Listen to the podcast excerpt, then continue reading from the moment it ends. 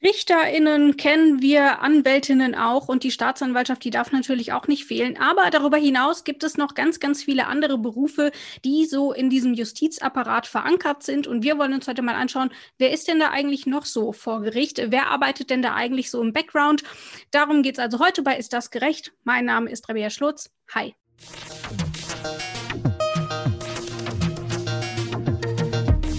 Ist das gerecht? Der Podcast über aktuelle Urteile und Grundsatzfragen der Rechtsprechung mit Achim Dörfer. Und natürlich ist auch wieder Rechtsanwalt Achim Dörfer mit dabei. Ich sage Hallo Achim und Grüße nach Göttingen. Hallo Rabea und Grüße nach Leipzig.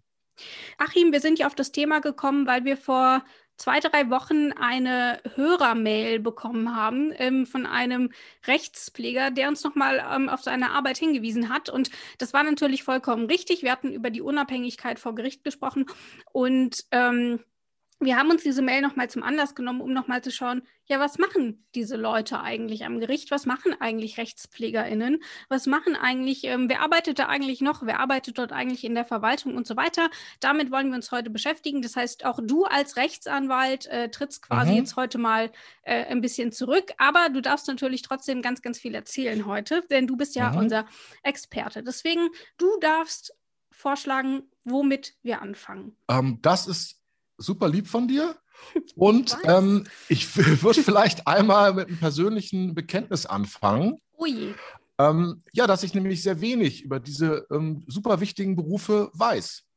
Und ähm, obwohl wir doch alle ein Interesse daran haben sollten, dass da kompetente und nette Leute arbeiten und wir auch wissen, mit wem wir es zu tun haben. Und das finde ich umso empörender, als ja die Juristenausbildung sich nach wie vor am Leitbild Richter orientiert ähm, und äh, aus zwei Examina besteht, wo man sehr viel Zeit investiert.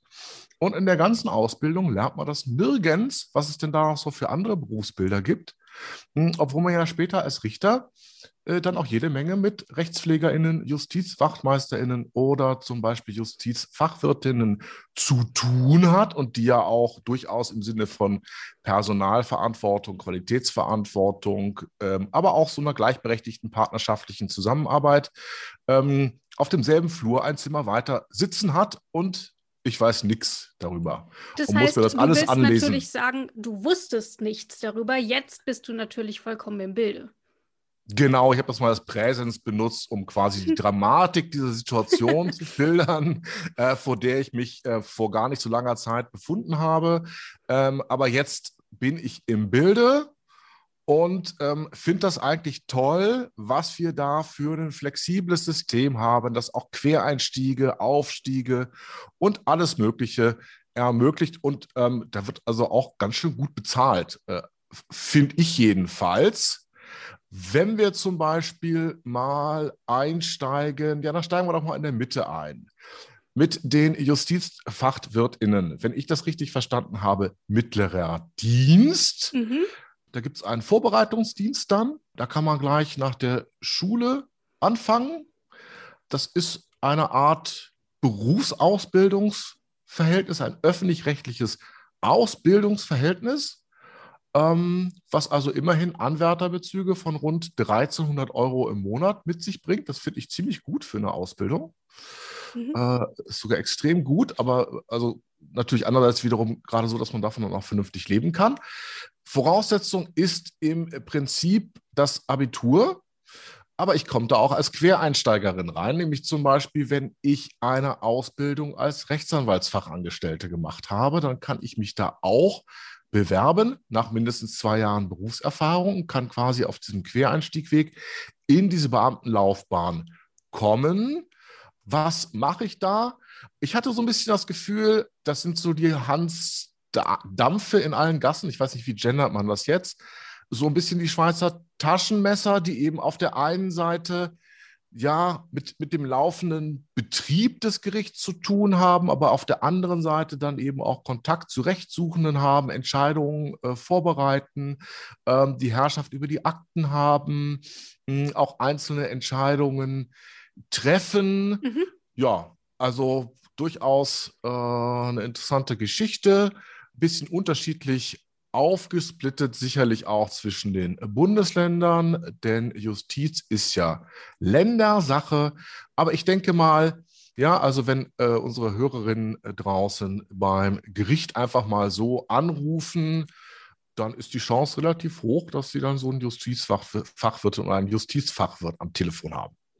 Ich muss dich übrigens korrigieren. Es reicht ein mittlerer Bildungsabschluss oder auch ein Hauptschulabschluss. Ähm, dann braucht man allerdings auch noch eine zusätzliche Berufsausbildung.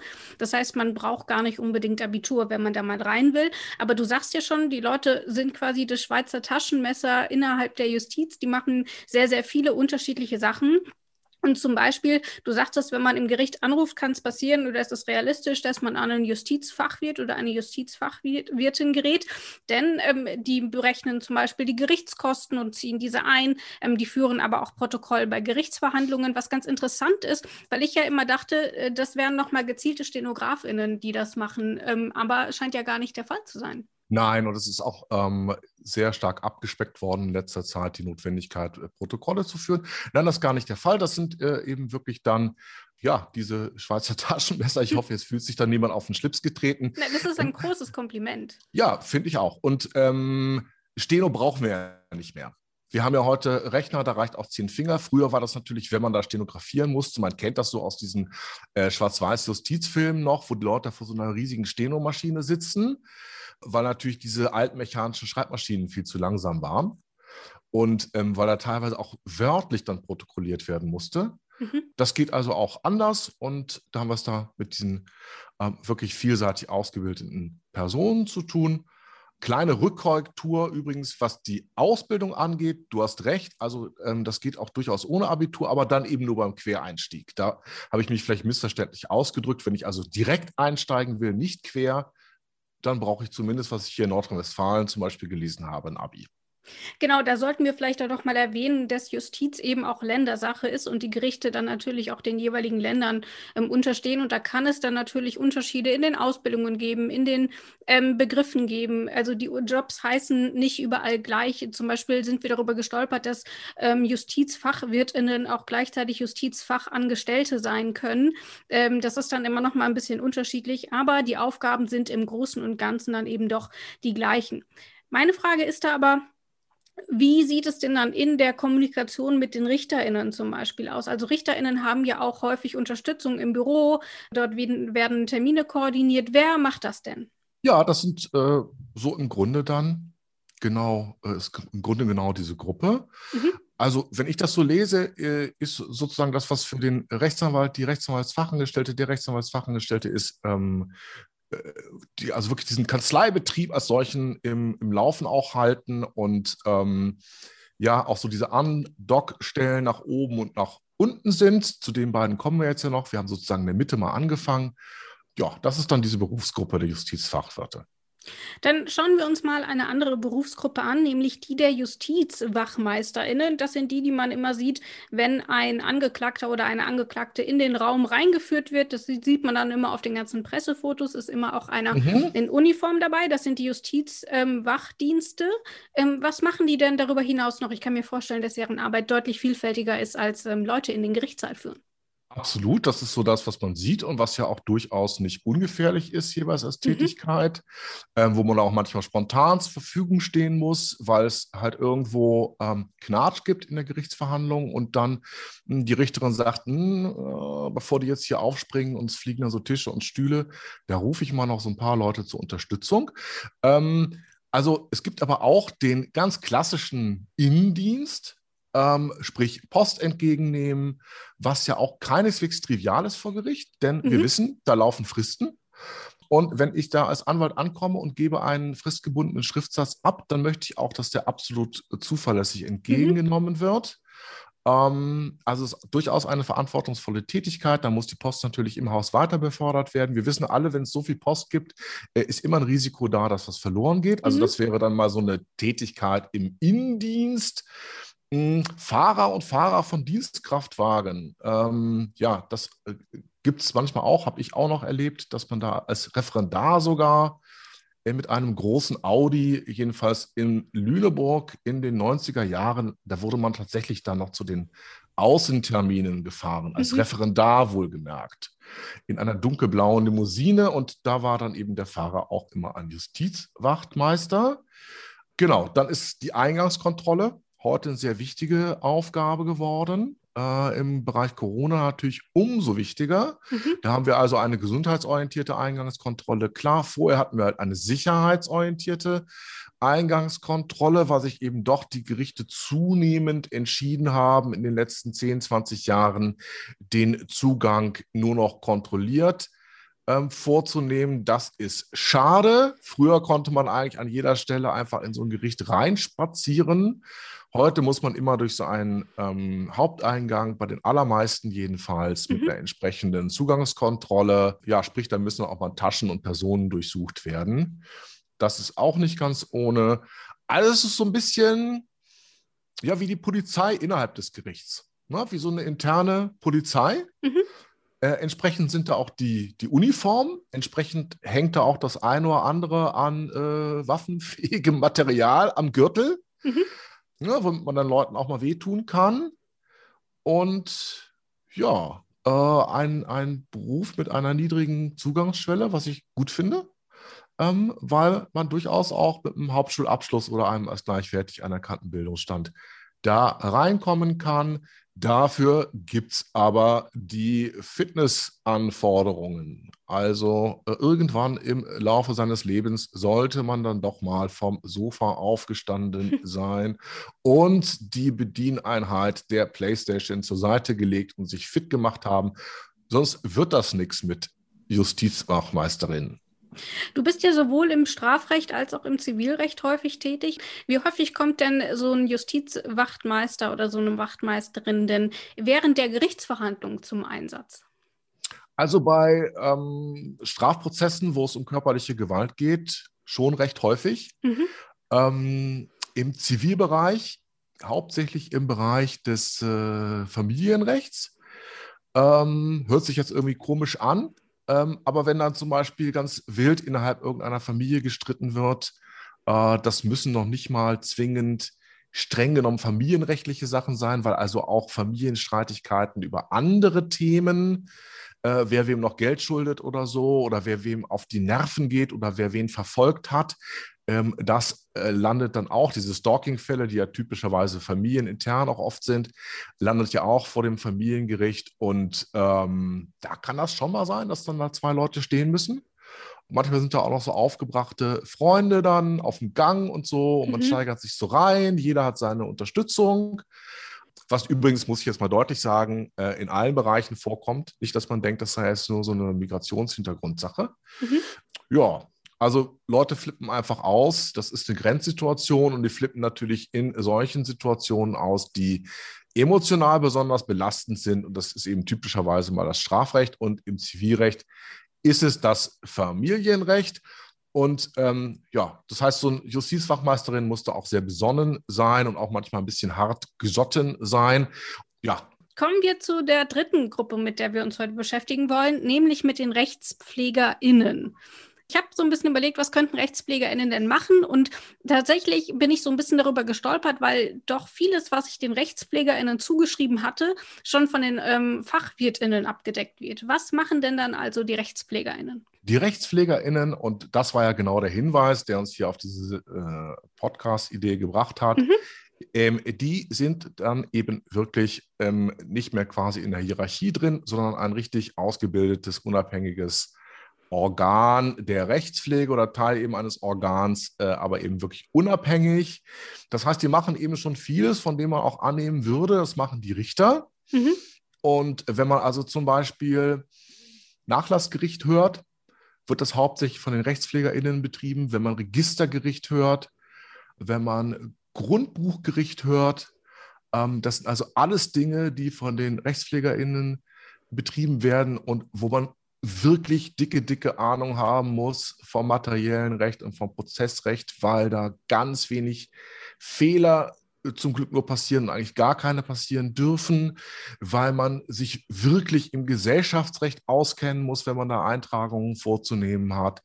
Also das ist überhaupt nicht unüblich, dass man selbst als erfahrener Anwalt da eine völlig zutreffende Belehrung oder einen rechtlichen Hinweis mal auf einen Antrag bekommt von einem Rechtspfleger oder einer Rechtspflegerin, die bearbeiten die Kosten Fragen, also stellen nicht nur die Gerichtskosten zusammen und fordern die an, wie bei den Justizfachwirtinnen, sondern die bearbeiten dann, wenn ein Zivilprozess zum Beispiel abgeschlossen wurde und da gibt es eine Kostenverteilung, die eine Partei nimmt 70 und die andere 30 Prozent der Kosten.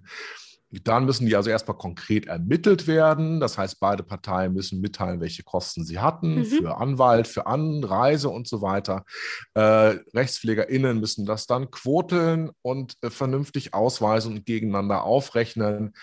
Das sind Sachen, wo wirklich schon gestandene äh, Juristen ähm, anderer Couleur daran verzweifelt sind und wo man dann eben auch eine Ausbildung im Referendariat regelmäßig seine Klausuren versaut hat, weil man nämlich diese Kostenquotelungen nicht hinbekam.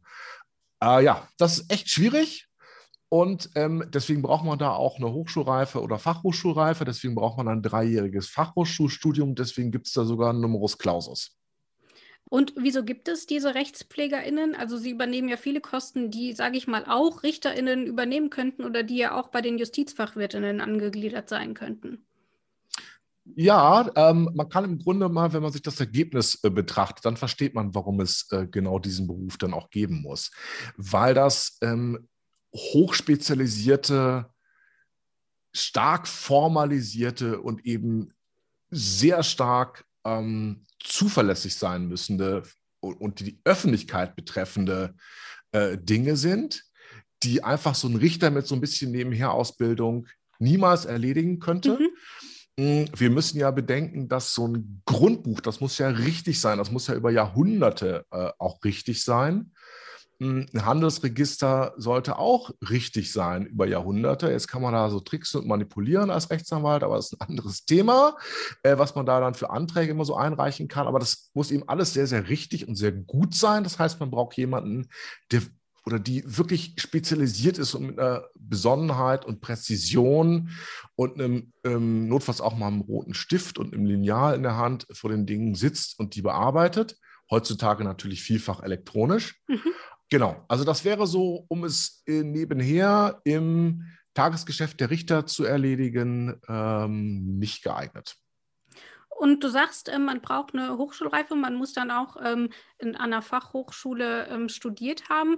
Was Fachhochschulreife. Hm? Genau. Ähm, was, was, was sind denn dort dann so die Lerninhalte? Wie unterscheiden die sich denn vom normalen Jurastudium? Ja, die sind natürlich dann eben sehr auf diese formalen Abläufe äh, bezogen. Das heißt, die Gesetzesmaterialien sind dann auch andere. Das ist dann schon das Wohnungseigentumsgesetz oder die Grundbuchordnung oder ähm, die, das Gerichtskostengesetz, also Dinge, die die klassischen oder sozusagen allgemein hochschulmäßig ausgebildeten Juristen dann eher am Rande streifen. Mhm. Ja, und es sind eben auch die praktischen Dinge. Ähm, ich würde mal fast die These wagen, dass der durchschnittliche Rechtspfleger, die durchschnittliche Rechtspflegerin besser und sicherer in Mathe ist, als das äh, für die Richter zutrifft. Mhm. Ähm, weil da werden ihm sehr gute Kenntnisse in Mathe vorausgesetzt, wohingegen das bei der Einschreibung ins Jurastudium Wumpe ist. Und leider sich auch viele dort einschreiben, die denken, oh, ich kann äh, kein Mathe, also studiere ich mal Jura. Weit gefehlt. Ähm, also auch um da diese ganzen Verrechnereien und, und Dinge zu vermeiden, braucht es die RechtspflegerInnen. Und jetzt habe ich mal eine Frage an dich. Okay. Was glaubst du denn, macht so ein Amtsanwalt oder eine Amtsanwältin? Tja, da schnaufst du tief durch, ne? ja, ja, sind das nicht normale Rechtsanwältinnen am Amtsgericht? Keine Ahnung. Ja, hört sich so an. Das sind ja alles Synonyme. Das ist ja alles so eine absolut fein ziselierte äh, Geschichte. Nein, das ist dann nochmal der Next Step nach mhm. Rechtspflegerin mit weiterer Ausbildung. Kann man dann nämlich Amtsanwältin oder Amtsanwalt werden. Und äh, dann darf man, das äh, dürfen wir auch nicht vergessen, in der Staatsanwaltschaft, also ne, die ganzen Berufe, die wir jetzt genannt haben, die sind ja nicht nur bei Gerichten tätig, sondern auch in den Staatsanwaltschaften. Und da darf mhm. man nämlich als Amtsanwalt oder Amtsanwalt ähm, tatsächlich selber anklagen. Und Ach, nicht was. nur in der Strafvollstreckung arbeiten. Jawohl. Ähm, natürlich nach Schwere der Delikte dann irgendwo limitiert. Und mhm. ähm, finde ich auch einen total tollen Beruf. Hm, ist auch wirklich spannend als äh, Anwalt, wenn man dann mit Amtsanwältinnen zu tun hat oder auch eine Ausbildung, wenn man dann mal äh, ausbildungsmäßig unter die Fittiche genommen wird von einer Amtsanwältin. Das ist irgendwie ein anderer Stil als beim Staatsanwalt. Das ist näher an der Praxis, weil die, glaube ich, einfach kleinere Delikte, aber dafür mehr äh, anklagen und bearbeiten. Mhm. Ähm, von der Sach- und Fachgründe her merkt man da gar keinen Unterschied äh, aber so von der, von der Herangehensweise. Und ja, finde ich irgendwie auch einen total spannenden Beruf, dann quasi so diesen Background zu haben und das ganze Innenleben, die Organe, die, die, äh, das pumpende Herz und die äh, arbeitenden Gedärme und das atmende Lunge, dieses innere Getriebe als RechtspflegerInnen dann zu kennen und dann aber eben nochmal ähm, ja, wirklich aktiv zu Gericht zu gehen, da Fälle zu vertreten. Ähm, auch ein cooler Beruf.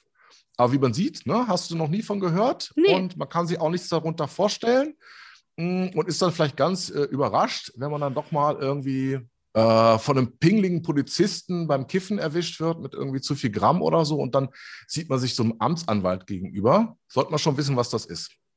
Das ist durchaus richtig. Und wir sehen ja auch schon in, in, an diesen ganzen Berufsbildern, dass der komplette Justizapparat ohne all diese Personengruppen keine Chance hätte. Also äh, das sind äh, viele, viele kleine Rädchen, aber nur zusammen funktioniert das Uhrwerk Justiz eben. Und es sind eben nicht nur Richterinnen und Staatsanwältinnen und ähm, Rechtsanwältinnen, die wir dort, die, das sind die prominentesten, die sehen wir regelmäßig, von denen bekommen wir immer was mit.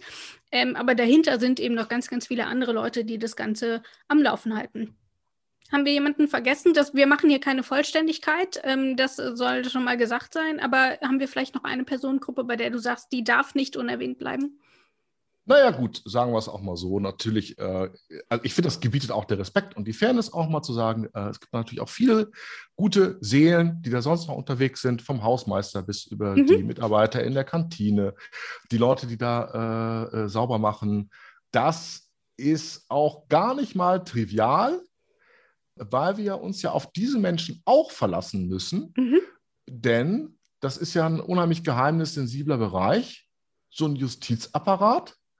Ne, insofern trägt eben jeder und jede, die da arbeiten, eine, eine Verantwortung, ne? dass, dass da nicht irgendwelche äh, Aktenteile irgendwie runterrutschen oder aus Versehen ins Altpapier geworfen werden oder nicht Dinge nach außen dringen oder mhm. Leute, die da nicht reingehören, da drin rumlaufen oder man sich mal um jemanden kümmert, der im Rahmen einer harten Gerichtsverhandlung da vielleicht weinend vor der Tür sitzt. Ja, also auch da nochmal ziehen wir doch mal beide virtuell den Hut, weil sich das mhm. auch so gehört. Das ist absolut richtig und das ist doch auch ein schönes Schlusswort für unsere heutige Folge. Vielen Dank, Achim. Ich danke dir. Das war's für dieses Mal. In die nächste Folge gibt es dann wieder am kommenden Dienstag. Ich sage Tschüss, bis dann. Tschüss auch von mir.